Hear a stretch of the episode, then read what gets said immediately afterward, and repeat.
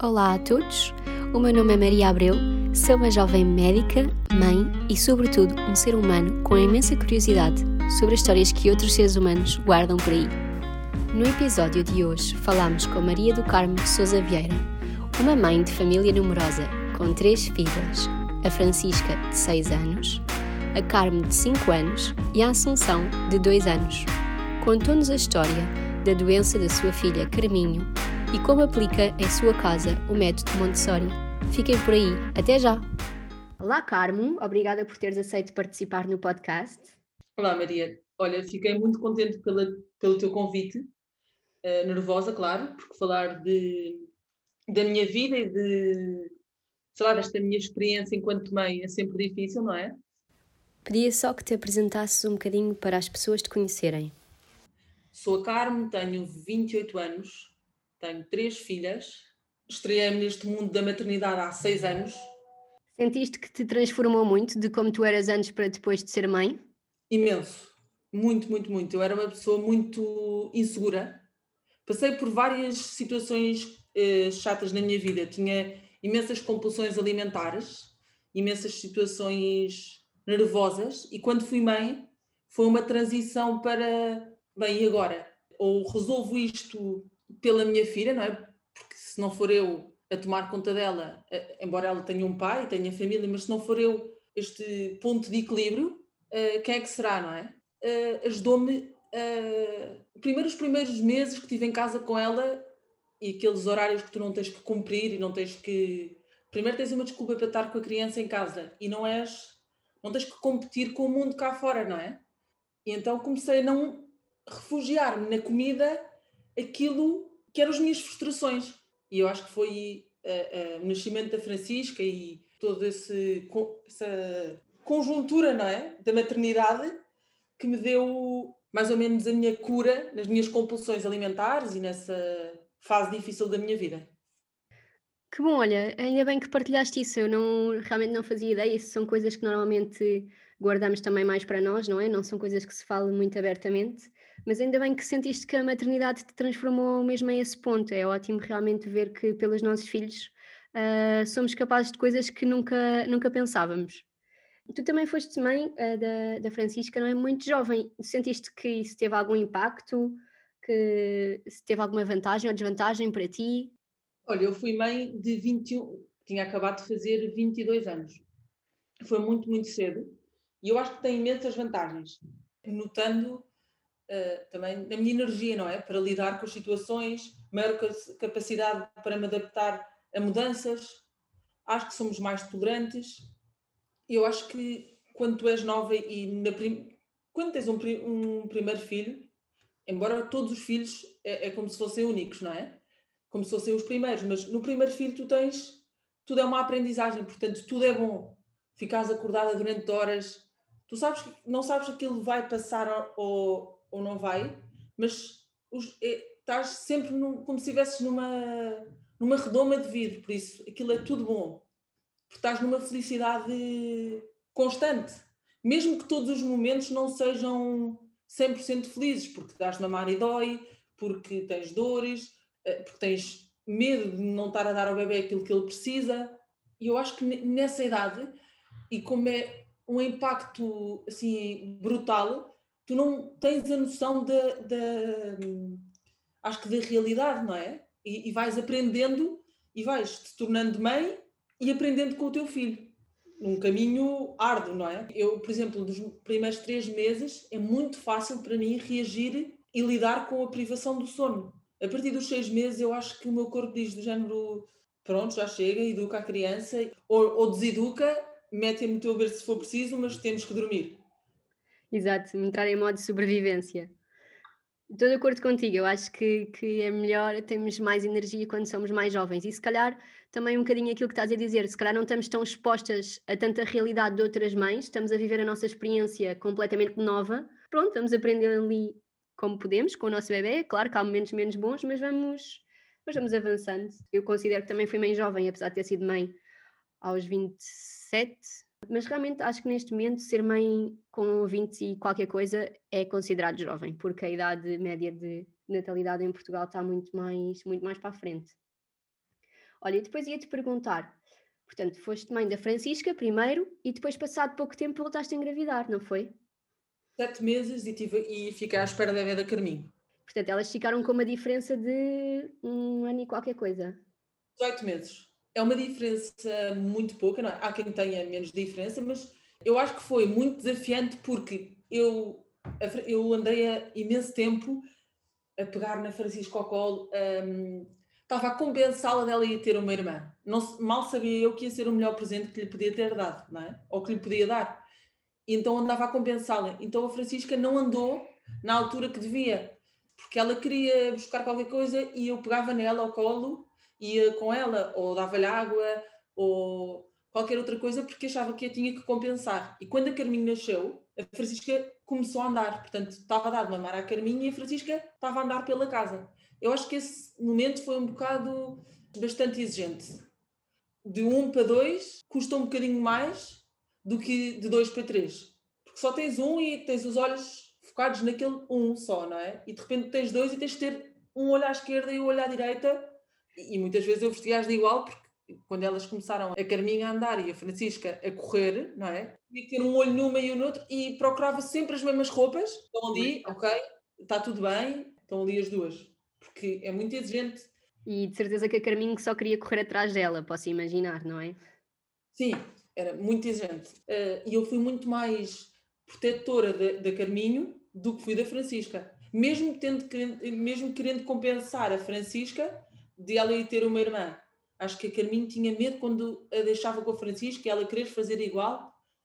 Pois, que ela se adiantasse a coisas que se calhar ainda não conseguia fazer bem, não é? Eu percebo isso. Que um segundo filho, tu vais ver que se vai adiantar porque tem o irmão que puxa por ela e a Francisca o puxava por ela e, e, muitas vezes não puxava, não é? Queria continuar a ter aquele bebê e que não, que não crescesse muito.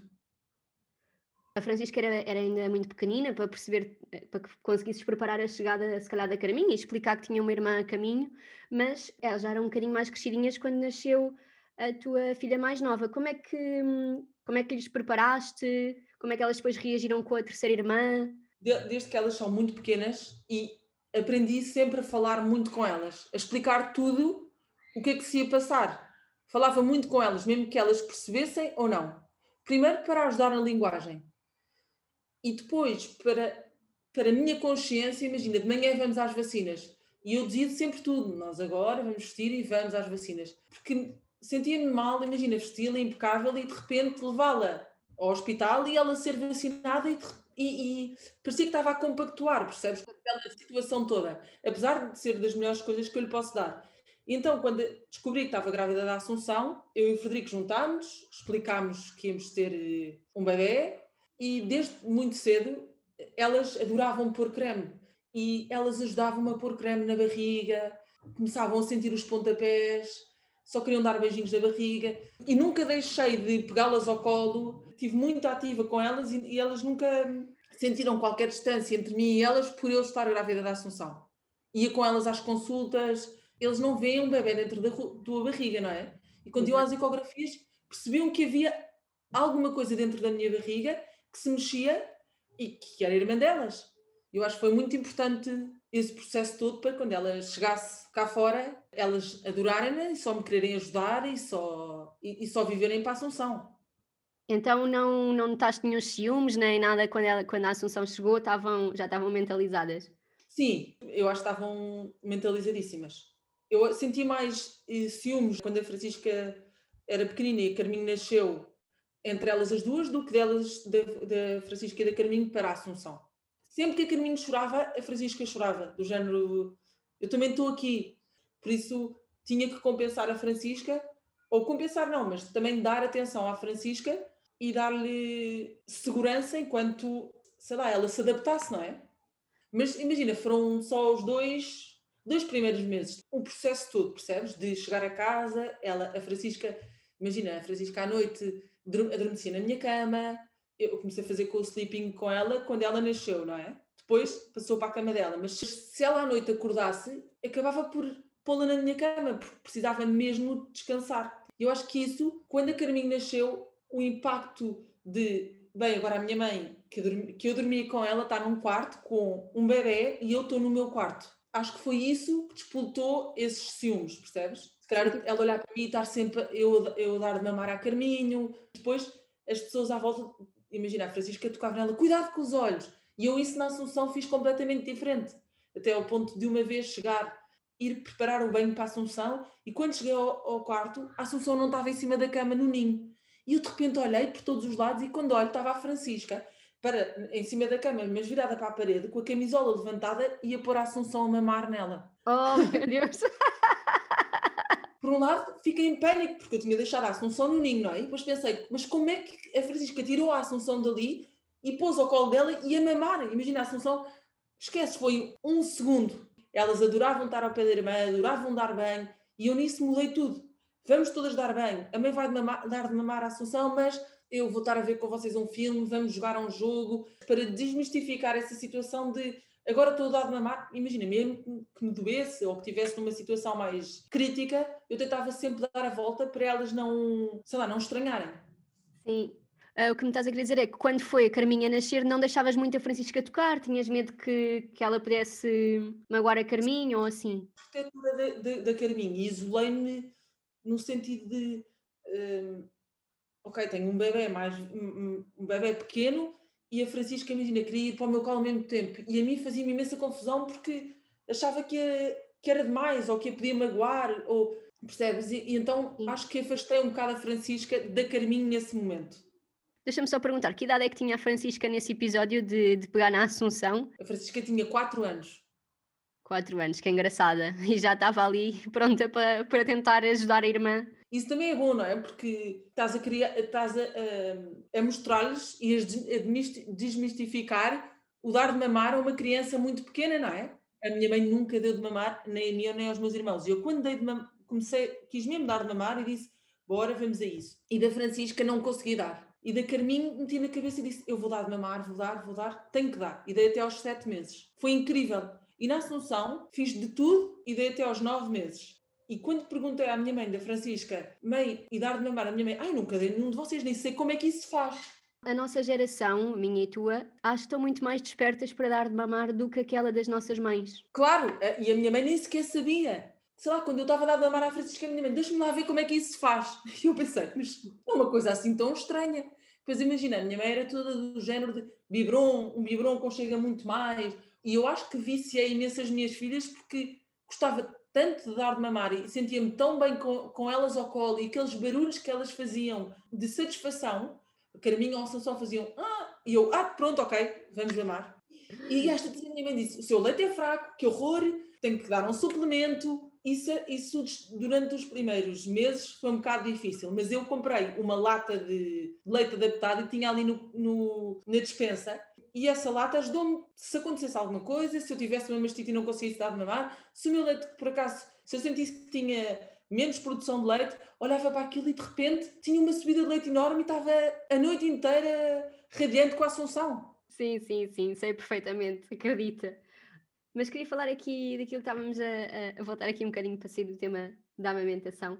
Pronto, delas se relacionarem assim bem com a Assunção, e entre elas. Esta, esta, esta relação surge livremente ou tu fazes alguma coisa para incentivar que elas tenham bem? Como é que tu geres os conflitos, se é que, se é que surgem? Olha, elas dão-se bem relativamente, porque eh, às vezes querem todas o mesmo brinquedo, elas estão num, em fases da vida completamente diferentes. Mesmo até a Francisca e a Carminho, quando a Francisca estava a construir os seus legos, a Carminho ia lá e destruía. Hoje em dia a Carminho passou para a fase da Francisca, mais para o lado da Francisca, e querem construir imensas coisas, fazer os seus desenhos, e a Assunção só tem um fito que é riscar tudo, rasgar, pisar.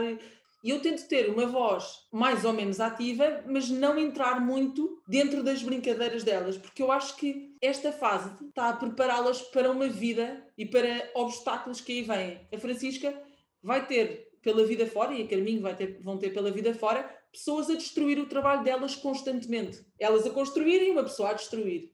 Esta gestão de, de, emoções delas as três é muito difícil, mas elas vão ter que lidar com isso pela vida fora. Por isso, eu só se, se elas baterem uma à outra é que eu tento intervir. Tudo funciona da mesma, funcionam as três como igual. Claro que cada uma tem as suas necessidades, mas, por exemplo, eu dou banho a todas ao mesmo tempo, de resto faço igual para todas e têm os mesmos brinquedos e têm tudo juntas para lidarem umas com as outras, com as emoções umas das outras, para treinarem.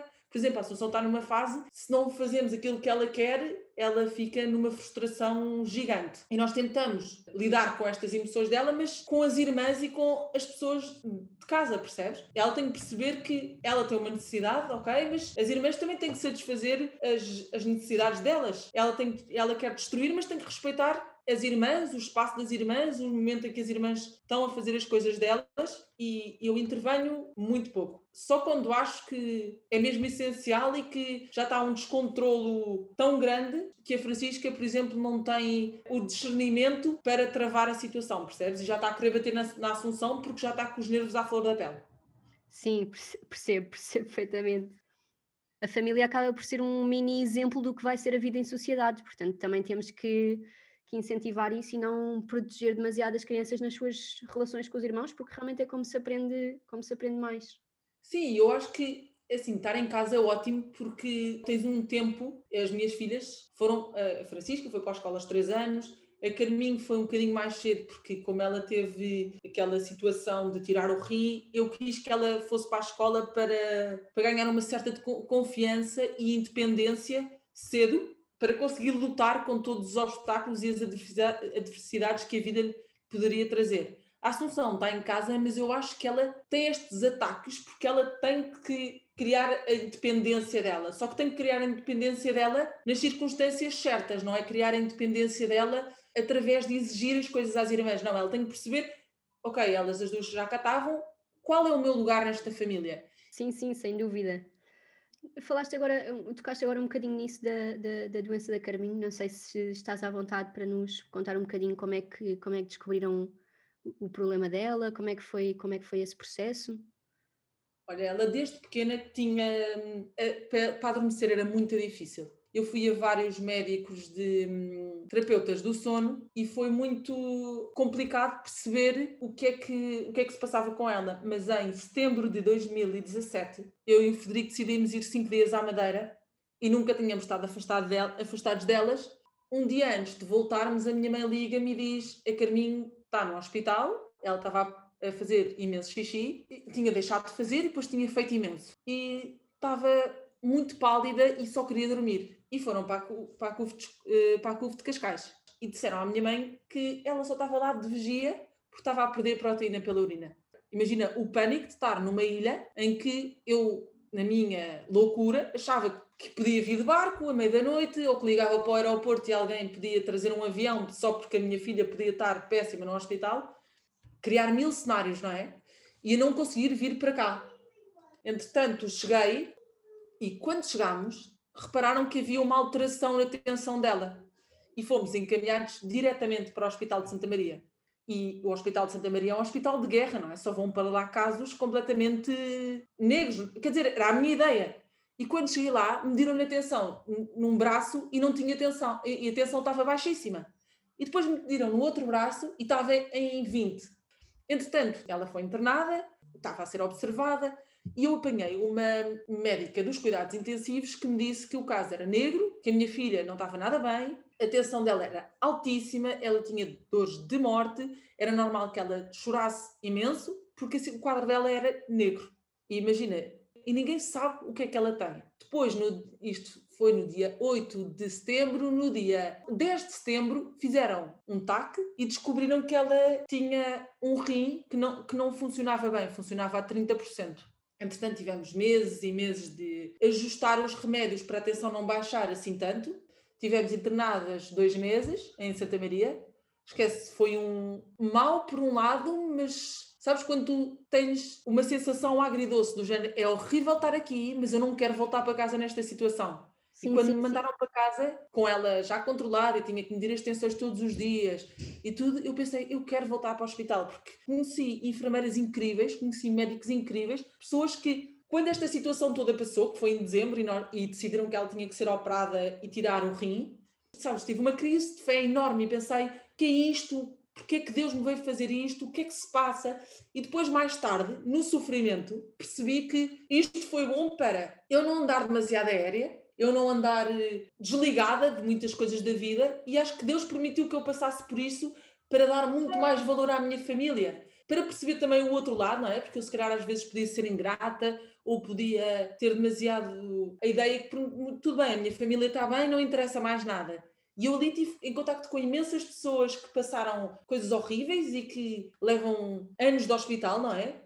E eu acho que isso foi bom e permitiu-me conhecer pessoas incríveis, que hoje em dia são minhas amigas, e melhorar a saúde da Carminho, que hoje em dia é uma criança super saudável, dentro da, das limitações dela, que não são muitas, mas podia ter uma cruz bastante maior. Que idade é que ela tinha quando isto tudo aconteceu? Olha, ela tinha 20 meses e foi operada um dia a seguir a fazer dois anos. Epa. Fizemos a festa de, de anos dela e ela foi internada, operada e a recuperação ia durar supostamente um mês e tivemos, imagina, médicos todos à nossa volta do gente tipo, ela vai passar o Natal a casa, ela vai passar o Natal a casa, mas sem grande esperança, mas a lutarem connosco. E no dia de Natal recebemos um presente que foi uma nota, um envelope com uma nota de alta do género podem ir para casa e sejam felizes. Foi, esquece, o Natal para mim não fazia sentido há muito tempo, sabes? Foi que emocionante. Deve ter sido realmente para vocês, como família, um momento tão duro de ultrapassar e ao mesmo tempo demonstra realmente uma força. Por um lado, fez-me crescer imenso como pessoa, como mãe e, e ser muito mais tolerante. Eu tive momentos no hospital em que achava que o mundo ia acabar, literalmente. Durante o dia estava a aguentar-me imenso, imenso, imenso, imenso. E à noite, quando ela adormecia, eu só chorava na casa de banho. Prometi, não vou chorar à frente da mim. Ela não pode perceber sequer o que é que se está a passar aqui. E esquece, ela era fortíssima, fortíssima, fortíssima, fortíssima. Era eu a cantar e ela ser picada N vezes, a fazer análises N vezes, remédios para aqui, remédios para ali, antibiótico, era tudo, era massacrada literalmente, para bem dela, mas era uma miúda que, imagina, chegámos a casa no dia 24 e ela tinha a barriga cozida e andava a gatinhar pelo chão, não desistiu, sabes? Foi olhar para ela que tu percebes que realmente eles têm muito mais força que nós. Eles vieram literalmente para nos ensinar o que é a vida, não é? Sem dúvida mesmo. É, é mesmo impressionante ver a força e a vontade de, de resistir que, que eles têm e que se calhar pomos-nos na, na, posição deles e pensamos, se fosse eu a ter essa operação, a estar com essa cicatriz, se calhar estava aqui, não fazia nada, sentada, só a querer recuperar e que me deixassem em paz. E eles não, eles querem aproveitar a vida, querem viver uma vez, depois de não conseguirem apanhar, tirarem sangue e não conseguirem descobrir a veia, e eu estava a cair-me lágrimas, e ela para mim, não chora mãe, não chora. Eu pensei, como é que é possível? Eu, se, me tivessem a fazer isso, eu estava lavada em lágrimas, que eu odeio agulhas. E ela estava, não chora, mãe, não chora. Era impressionante. Mesmo, eles é que, eles é que nos ensinam tudo. Olha, e depois também falaste que a puseste mais cedo na escola. Tu já comentaste comigo que tens tu, as tuas filhas numa escola de método Montessori, não é? Pronto, e que também aplicas esse método em casa, esse, este estilo de vida. Queres nos falar um bocadinho sobre isso? Claro que sim. Olha, eu descobri Montessori porque entrei num grupo de mães que tinham rezado pela Carminho quando ela estava no hospital. E do nada, uma das mães perguntou: alguém quer assistir a uma palestra Montessori no sábado? E imagina, eu nessa altura a única coisa que sabia de Montessori era mais cama Montessori, percebes? Entretanto, fui à palestra e a Carminho tinha saído do hospital e estava bem, mas era uma criança, imagina, que quer por ela pôr a sua própria água, pôr a, a sua própria mesa, fazer tudo, percebes? E quando fui a essa palestra comecei a perceber que, de facto, a Carminho adapta-se perfeitamente a isto, porque Montessori é criar a independência numa criança e uma criança independente é uma criança feliz cada, cada criança tem uma fase para fazer certas e determinadas coisas, não é? E ela só queria descobrir tudo e mais alguma coisa. Imagina, com duas filhas e quando a Carminho saiu do hospital eu fiquei à espera da Vera Assunção. Pensei, mas que trabalhão, ela queria fazer tudo sozinha. Ela vestir-se sozinha uma hora. E nunca percebi que isto é um processo, não é? Ela vestir sozinha uma hora, depois passa a meia hora, depois são 10 minutos. Então achava muito mais fácil eu fazer tudo. E nessa palestra percebi que ela pode ser uma criança feliz sem tu lhes dar os brinquedos todos que eles querem.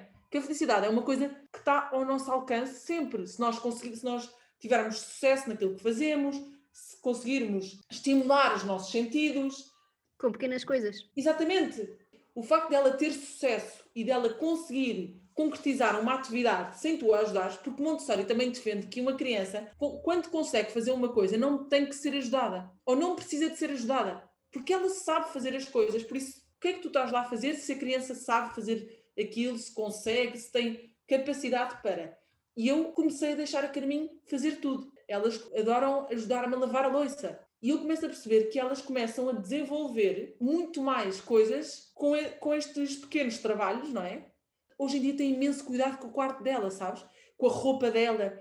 Uh, Imagina, elas têm dois charrios no quarto, com as roupas adequadas a cada estação. E no resto das divisões da casa também tens assim algumas adaptações? Olha, na casa de banho delas tenho uma folha em que digo para elas lavarem os dentes que quantidade de pasta é que tem que pôr, depois que tem que encher o copo, que tem que lavar no fim, que tem que limpar a boca. Sim, isso é excelente. É, são aqueles cartões de, de rotina, digamos assim, não é? Exatamente. Tenho isso para elas porem a mesa e elas chegam à cozinha automaticamente, preparam tudo e tomam um pequeno almoço sozinhas. Ela abre um pão com, claro que os utensílios adequados, mas trata de tudo porque já tem noção de como é que há de fazer as coisas. Isso é excelente, realmente dar-lhes as ferramentas para que eles possam ser independentes e é o que tu dizes, eu acho que depois eles são mais felizes porque não têm que estar sempre à espera que venha alguém e que lhes faça à vontade. Pronto, faz as coisas como à maneira dela.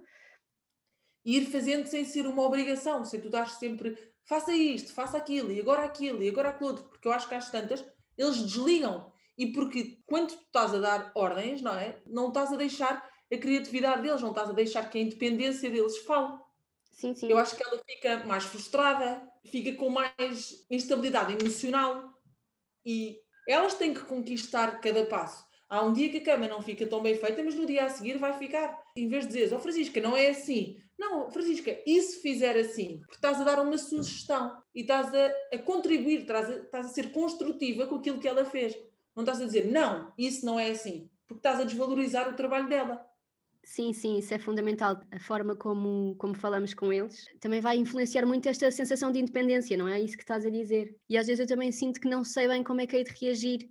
Nós também temos essa dificuldade. Imagina, às vezes eu estou muito cansada e já cheguei a chorar à frente dela, percebes? E ela, mas a mãe também chora. Eu, a mãe também chora, a mãe também erra, a mãe também faz mal a cama, a mãe também é desarrumada, mas a mãe está a tentar ser melhor. E nós todos temos que ser melhores, temos que fazer por isso para sermos mais felizes, para sermos mais saudáveis eh, mentalmente, não é? Que eu acho que isso não se diz muitas vezes às crianças. Eu vejo vários pais, as crianças chorarem e dizer: para de chorar. Não, eu acho que eles têm que ter tempo para chorar, têm que perceber que é uma coisa perfeitamente normal, perfeitamente normal que estejam frustrados, perfeitamente normal que estejam tristes, perfeitamente normal que não saibam fazer tudo. Eu nem todos os dias me apetece fazer a minha cama, mas sei que tenho que fazer. Sem dúvida, acho que tens toda a razão. Olha, e por último, queria-te hum, fazer aqui umas perguntas mais a nível pessoal. Já estamos mesmo a terminar essa conversa, queria agradecer-te imenso a tua partilha. A primeira pergunta que eu te queria fazer é: se tivesses um filho rapaz, como é que lhe chamarias? Olha, eu tenho dois nomes que eu gosto muito, muito, muito, que é Bartolomeu e Estevão. Não sei se vou ganhar em algum deles, a Assunção eu achei que ia ser um rapaz e teve três dias na maternidade sem nome porque eu só tinha nomes para rapaz. Portanto, meu, de certeza absoluta. Olha, e a outra pergunta que eu te queria fazer é: se pudesses falar com alguém, conhecer melhor a história de alguém, que pessoa é que tu escolherias para, para conhecer melhor? Hum, Deixa-me pensar. Madre Teresa de Calcutá. Bem lembrado. E também pensei Churchill, mas não sei, ia ser mais irónico, ia ser uma conversa mais engraçada com a Madre Teresa de Calcutá ia ser eh, uma lição de vida. Mas Madre Teresa de Calcutá, sim. Fica voto, voto bloqueado na Madre Teresa. Olha, Carmen, queria-te agradecer imenso teres perdido aqui este bocadinho comigo a partilhar a tua história. Obrigada por partilhares eh, connosco um bocadinho da vossa vida na, na vossa casa. Olha, Maria, obrigada. Espero que as pessoas se inspirem daquilo que não devem fazer, que nós não somos grande exemplo mas que vejam que nem todos somos perfeitos, não é? E que as vidas, não há um caminho certo. Como cada família sabe fazer, a maneira que cada família sabe fazer e cada família tem a sua opção mágica. Que juntas um bocadinho de, de desespero, um bocadinho se calhar de choro, outra de amor, outra de cada família tem o seu cocktail e que isto não é. Não temos que olhar para a internet nem para as redes sociais como uma coisa de não, não, eu tenho que estar ao nível daquela família. Não é. Nós estamos todos ao mesmo nível, porque todos temos crianças, cada criança é exigente à sua maneira, cada criança tem, cada família tem as suas circunstâncias, não é? Por isso não temos que estar todos no mesmo patamar e que nós, isto não é nenhuma corrida que nós não vamos chegar a lado nenhum. A felicidade não está ali à frente, está aqui, não é? Está no nosso caminho. Sem dúvida. Muito obrigada, Carmo. Obrigada, Maria. Um beijinho grande. Beijinho.